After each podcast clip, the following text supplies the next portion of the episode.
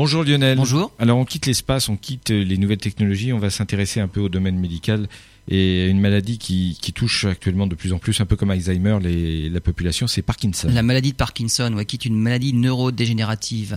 Elle est liée à la perte de certains neurones, ceux qui produisent la dopamine. Et sans dopamine, le contrôle des mouvements n'est plus assuré. Actuellement, les seuls traitements consistent à compenser le déficit en dopamine, mais ces traitements ne réduisent que les symptômes, finalement, sans empêcher la maladie de progresser. Des chercheurs de l'Institut Karolinska de Stockholm ont opté pour une autre stratégie transformer certaines cellules du cerveau en neurones à dopamine. Ils ont réussi à infecter ces cellules par un virus pour y transférer trois gènes particuliers. Les cellules ont alors été reprogrammées et elles sont devenues des neurones à dopamine. Des tests sur les souris ont montré qu'au bout de seulement cinq semaines, des souris atteintes de la maladie de Parkinson marchaient plus droit, elles avaient des mouvements plus coordonnés et leur posture était améliorée.